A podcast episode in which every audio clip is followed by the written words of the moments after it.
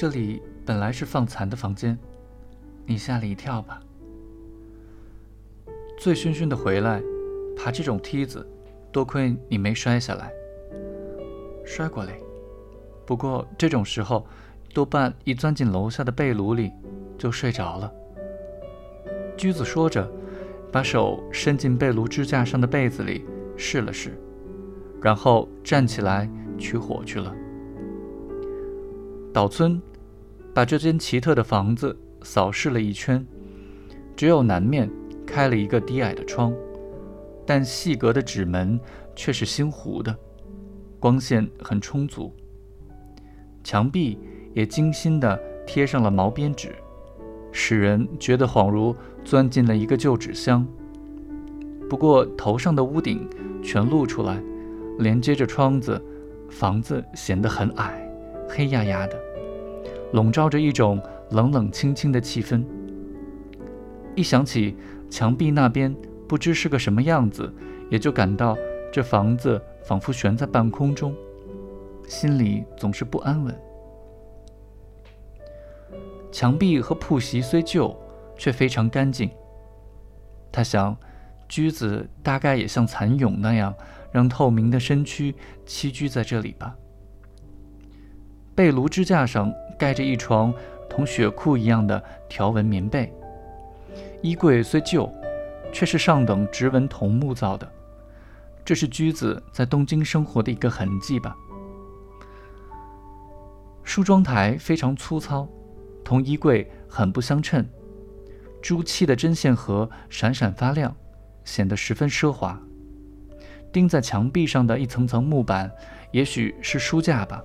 上面垂挂着一块薄薄的毛织帘子。昨晚赴宴的衣裳还挂在墙上，露出了衬衫的红里子。驹子拿着火铲，轻巧地登上了梯子。虽是从病人房间里拿来的，但据说火是干净的。驹子说着，俯下刚梳理好的头，去拨弄被炉里的炭火。他还告诉岛村。病人患肠结核，是回家乡等死的。说是家乡，其实他并不是在这个地方出生，这里是他母亲的老家。母亲在港市不当艺妓之后，就留在这里当了舞蹈师傅。他还不到五十岁，得了中风症，就回到这个温泉来疗养了。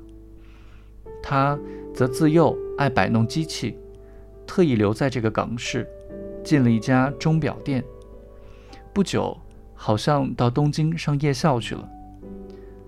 也许是积劳成疾吧，今年才二十六岁。居子一口气说了这么许多，但是陪他回来的那位姑娘是谁？她为什么住在这人家里？对于这些，居子却依然只字未提。在像是悬在半空中的这间房子里，驹子即便只说了这些，他的声音也会在每个角落里悬荡。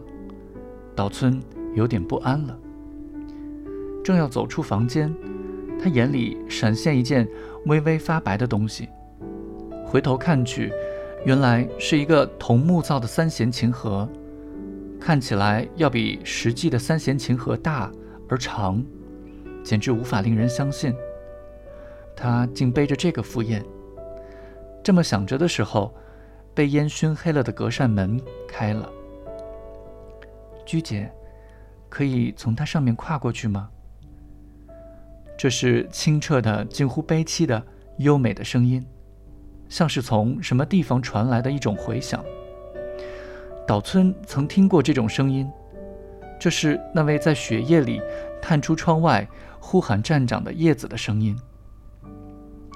行啊，驹子答应了一声。